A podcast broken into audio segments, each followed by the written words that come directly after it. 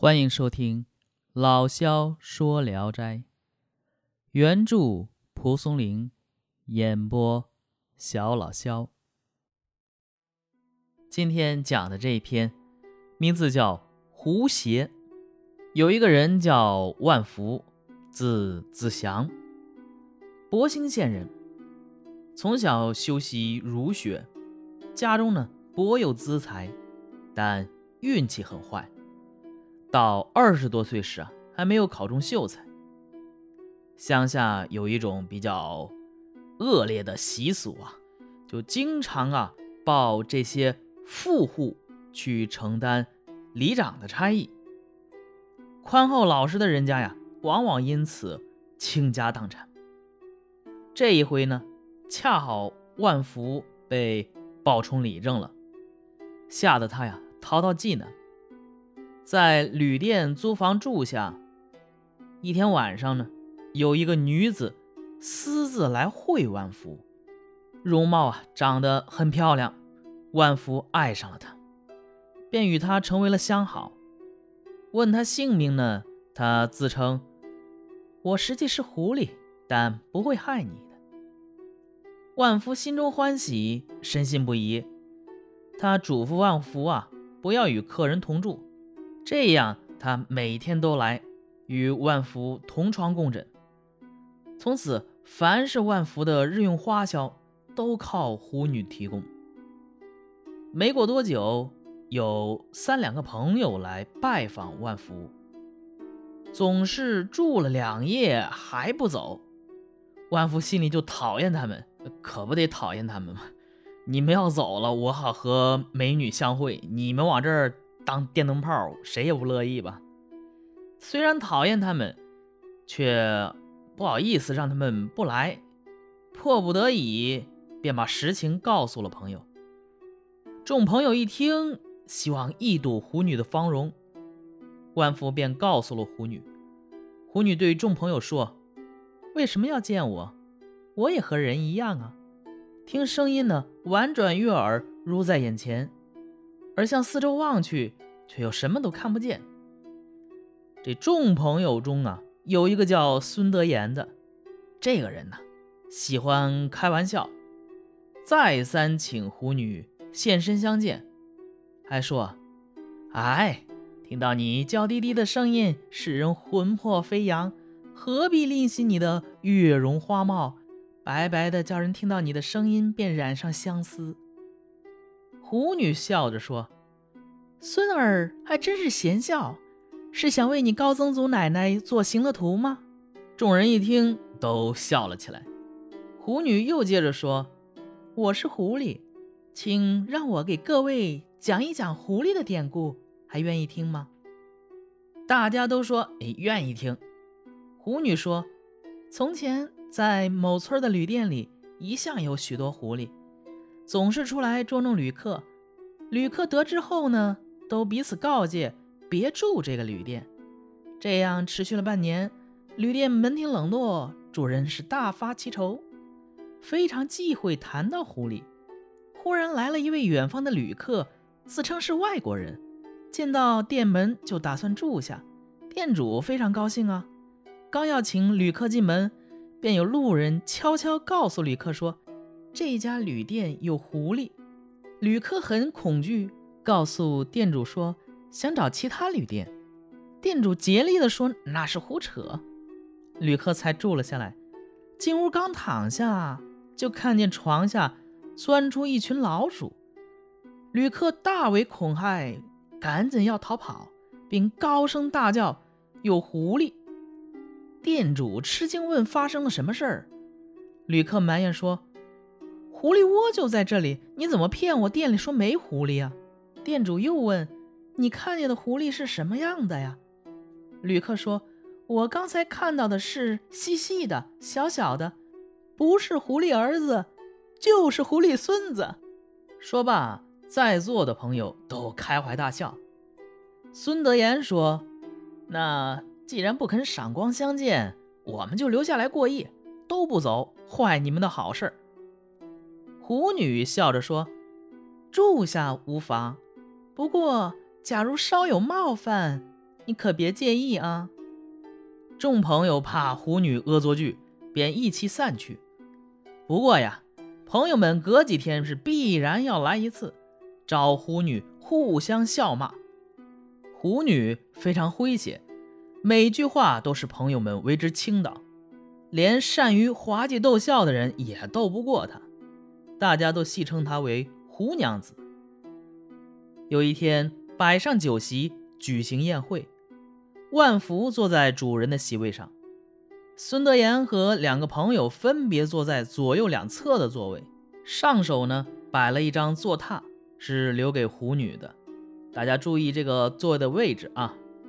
狐女推说自己不会喝酒，大家都请她入座谈话，她答应了。酒过数巡，大家掷骰子，玩刮慢令的酒令。一位客人呢。掷出瓜色，应该喝酒，便开玩笑的把酒杯移向上座，说：“胡娘子很清醒，请代喝一杯吧。”胡女笑着说：“我从来不喝酒，但我愿意讲一个故事，为诸位喝酒助兴。”孙德言啊，经过上一次被奚落啊，其实有改，捂住耳朵说不愿意听。客人都说。谁骂人就罚谁啊！狐女笑着说：“我骂狐狸可以吗？”大家说：“行。”于是，一齐侧耳倾听。狐女说：“从前有一位大臣，出使红毛国，戴着狐裘的皮帽，觐见国王。国王见了，大为惊奇，问：‘这是哪种皮毛？这么厚实暖和？’使臣回答说是。”狐狸的腋毛，国王说：“这东西我生平没听说过。胡子的笔画怎么写呀？”使臣用手在空中写着胡子，上奏说：“右边是一个大瓜，左边是一个小犬。”啊，这就意思是说，右边是一个大笨蛋啊，左边是一条狗。这说谁的？大家一下子就明白了。所以主客又是哄堂大笑。那两位客人是陈氏兄弟，一个叫陈所见，一个叫陈所闻。他们见孙德言非常尴尬，便说：“公狐狸哪里去了？啊，竟让母狐狸这么恶意伤人？”狐女说：“哎，我刚才的故事还没有讲完，被一阵犬吠打断了，让我说完它。”国王见使臣骑着一匹骡子，感到很奇怪。使臣告诉国王说：“这是马生的。”国王又大为奇怪。使臣说：“在中国，马生骡子，骡子生驹驹。”国王仔细打听其事，使臣说：“马生骡子是臣所见，骡子生驹驹是臣所闻。”满座又是一阵大笑。大家知道了啊，斗不过这狐女，便互相约定。以后谁起头开玩笑，就罚谁请客。一会儿呢，大家喝的是酒兴酣畅。孙德言跟万福开玩笑说：“我有上联，你对个下联。”万福说：“上联怎讲？”孙德言说：“记者出门访情人，来时万福，去时万福。”啊，这等于骂这个狐狸是妓女。所有在座的人呐，都构思不出下联，狐女却笑着说：“我有下联了。”大家都要听这下联。只听狐女说：“龙王下诏求直谏，鳖也得言，龟也得言。”好家伙，这等于直接骂孙德言是，嗯嗯，对吧？所以四座无不笑的是前仰后合。孙德言大为不满，说：“哎。”刚刚跟你约定好了，怎么又犯规？狐女笑着说：“我确有过错，只是不这样就对不出工整的对子了。明天我摆酒席，以赎我的过错，可以吧？”大家开心欢笑了一阵儿，才散。狐女的诙谐是说不完的。过了几个月，狐女与万福一起回家，到了博兴县境时，狐女告诉万福说。我在这里有一门远亲，许久未通来往，不能不去看看。天快黑了，我与你一起去借宿一宿，等明早再走，正好。”万福问远亲住在哪里，狐女向前一指，说：“不远了。”万福觉得以前那里似乎一向没有村落，只是姑且跟着往前走。走了二里左右，果然看见一座庄严。万福生平从没有到过。巫女前去敲门，一个老仆应声出来开门。进去以后，里面又是一道道的门。一层层的楼阁，仿佛是一个世代享受绝路的大户人家。一会儿，万福见到了主人，主人是老头和老太太两个人。他们施礼请万福坐下，摆上丰盛的宴席，把万福视为姻亲。而狐女和万福便在这里留宿。第二天清早，狐女对万福说：“我骤然跟你回家，恐怕骇人听闻。”最好你先回去，我随后再到。